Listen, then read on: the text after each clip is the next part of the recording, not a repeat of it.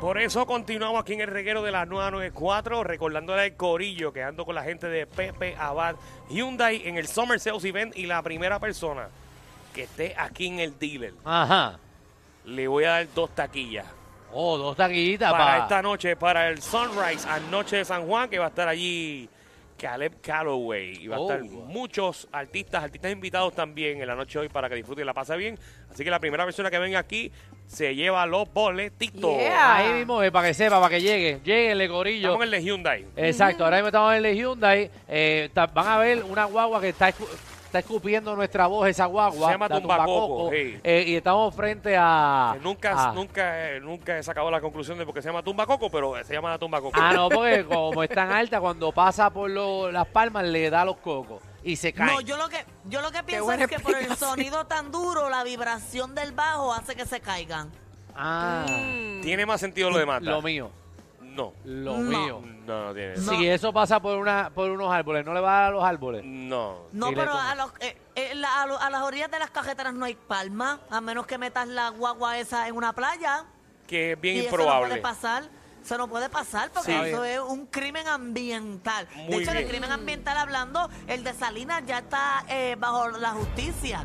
Los de justicia ya van a investigar eso. Porque ¿Cuántos habían que familiares tuyos metieron supuestamente- preso, Manta? Cuéntame. Eh, No, oye, eh, conozco la persona que organizó el Y party. ya y no es lo dudo. Si Magda fue la ¿Qué? Magda fue la animadora.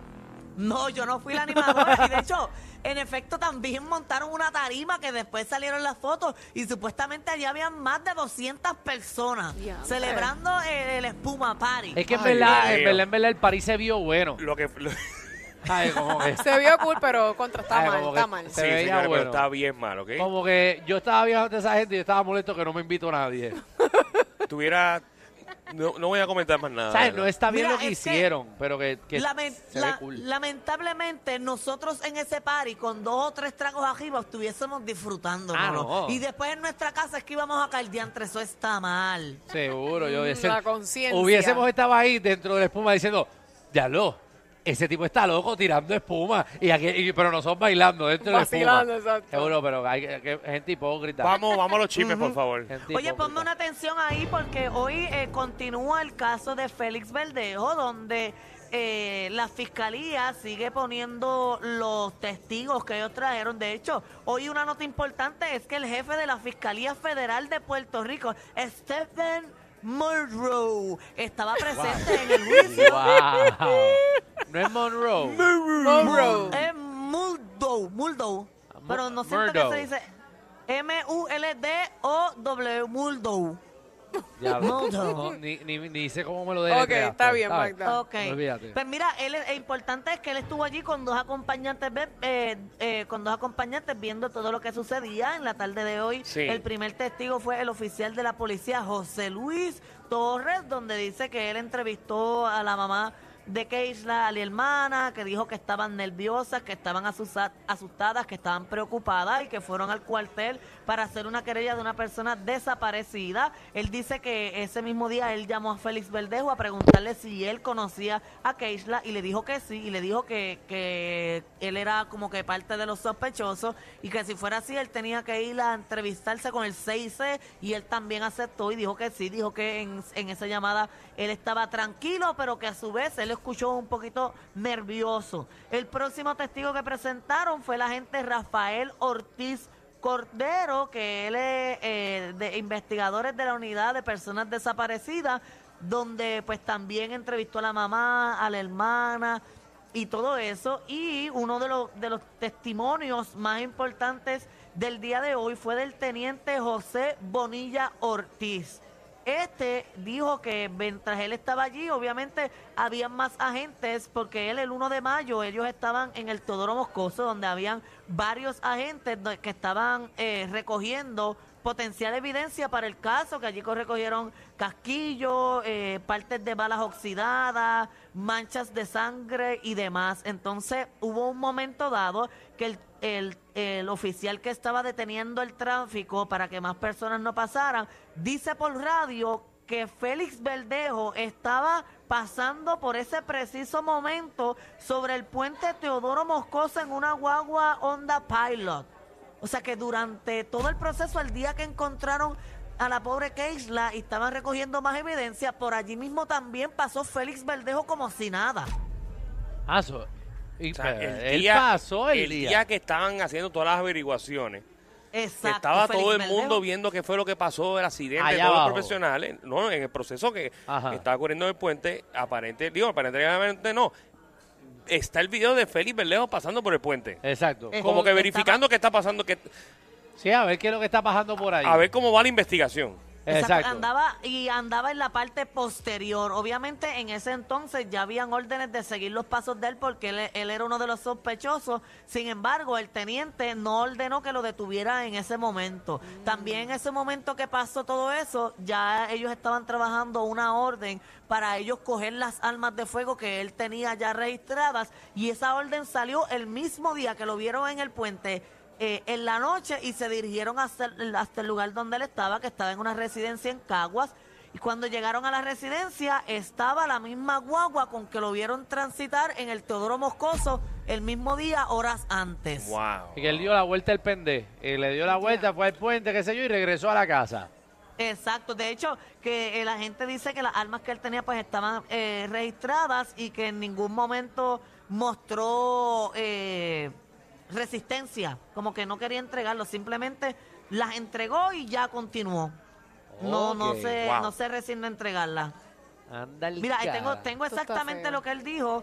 En el, ¿verdad? El teniente dijo, se estaba tratando de controlar el flujo vehicular y recuerdo que logré escuchar a otro compañero decir por radio que el joven Félix Verdejo estaba transitando en un vehículo por el puente Teodoro Moscoso. Casualmente, el compañero que se hacía cargo del flujo me avisó. Luego miro a la derecha y me percato que el joven Félix Verdejo estaba en una, en una onda, en una guagua onda color pilot color negra eh, en el asiento posterior. Ay, Dios mío. Ay, ay, ay, qué, qué, qué- qué morbo. O sea. De Bueno, hecho, eh, estaba tam- aquí viendo a ver si encontraron el cuerpo, si no. Bueno, estamos aquí asumiendo, ¿verdad? Sí, claro, claro. Todo esto es. Estamos aquí especulando, sin ningún Exacto. tipo de base. También él continúa hablando y dice como cuando el momento en que él fue a recoger las armas, cosa que dijo la actual pareja de Félix Verdejo, la esposa, dijo, cuando fui a buscar a la casa para recoger las otras armas era necesario un código y entiendo que durante la entrevista Verdejo se lo proveyó a la gente. Llegamos a la casa de Elise, que es la esposa, y ella estaba asustada y nerviosa, acompañada por su padre Miguel Santiago Lais y su madre también. Ella manifestó que estaba nerviosa porque por las redes sociales le estaban achacando como la responsable y dijo que si Félix tenía algo que ver, que pague, pero que no era justo que ella pagara cuando ni había pesado eso por su mente. Bueno, entonces esto es lo que ha ocurrido ya en el tercer día de juicio. Exacto, el tercer día de juicio que fue hoy, eh, tercero no, yo creo que es el cuarto, empezaron el martes. Y esto, bueno, por el martes era que estaban escogiendo, eh, escogiendo el, el Exacto, jurado. exacto, sí, empezó como en sí el miércoles, que fue un día completo, y hoy fue hasta la una de la tarde. Y so que esto, fue lo se que reanuda, eh, imagino que entonces el lunes. El lunes, eso así. Se reanuda todo lo que va a estar pasando allí. Muy bien, bueno, pues tiene que estar pendiente aquí el reguero para que, pues, para que sepa, obviamente, los updates de lo que está ocurriendo eh, diariamente con el caso de Félix. Está feo. Exacto. Oye, en otros temas, y lamentable también, y es que falleció eh, la mamá de, de la meteoróloga Ada Monzón. Llevaba ya nueve días en intensivo y tenía 93 años la señora Ada Lloreda Gómez. Tristemente, pues falleció. Ella puso unas palabritas ahí eh, bien bonitas a su mamá, que era su, su guía y su todo. Así que fortaleza para Ada Monzón, que nos informa siempre que viene una tormentita. Así Pues es. nuestro pésame a, a Ada y a, y a mi padrino, eh, Miguel Lloreda, que también es, es- es familia eh, de ella. Oye, Danilo, tú eres familia a todo el mundo. Danilo es familia a todo el mundo, él conoce a todo el mundo, él tiene un pana, ahorita estaban hablando Eso es lo que hay, loca. de algo ahí, él era amigo del alcalde de por allá. Ah, sí, de, de, de Ah, de Aguadilla. Julio Roldán, el que abrió las cascadas ahora. Sí, pero Danilo tú sabes que tiene contratos en todos los no, municipios. no tengo contrato en ningún municipio, Porque pero... Danilo brega. Pero, oye, ma- banda, cuando uno hace bien y uno conoce muchas personas, pues... pues, eh, eh, es así. sobre todo cuando hace el bien. Claro. Danilo, pregúntale a Danilo. Tiene, ¿Pero ¿Cuándo tú has escuchado algo mal de mi manta en tu vida? Bueno, Bueno, no lo puedo Depende- decir en radio. exacto. Depende de la hora que pongamos esta emisora. No, a cualquier hora puedes buscarlo porque es tan malo que se buscó otra en tres meses. En tres meses, no fue en cinco. Qué puerco eres. Qué puerco. Yo no sé cómo tú duermes. ¿Cómo tú duermes? Yo no sé. Wow, qué hombre malo. Ay, ay, ay. Ah, no, ok. no me hagas hablar de eso, Marta, por favor. No, No, no, voy a perder mi tiempo. Qué puerco. No, eso no se hace. Nunca la Eso no se hace. que... que- Estaba loca por decirte que eso no se hace. Yo te voy a Ay, ay, ay. Estamos dando clases de radio de 3 a 8. Danilo Alejandro y Michelle, el reguero, por la nueva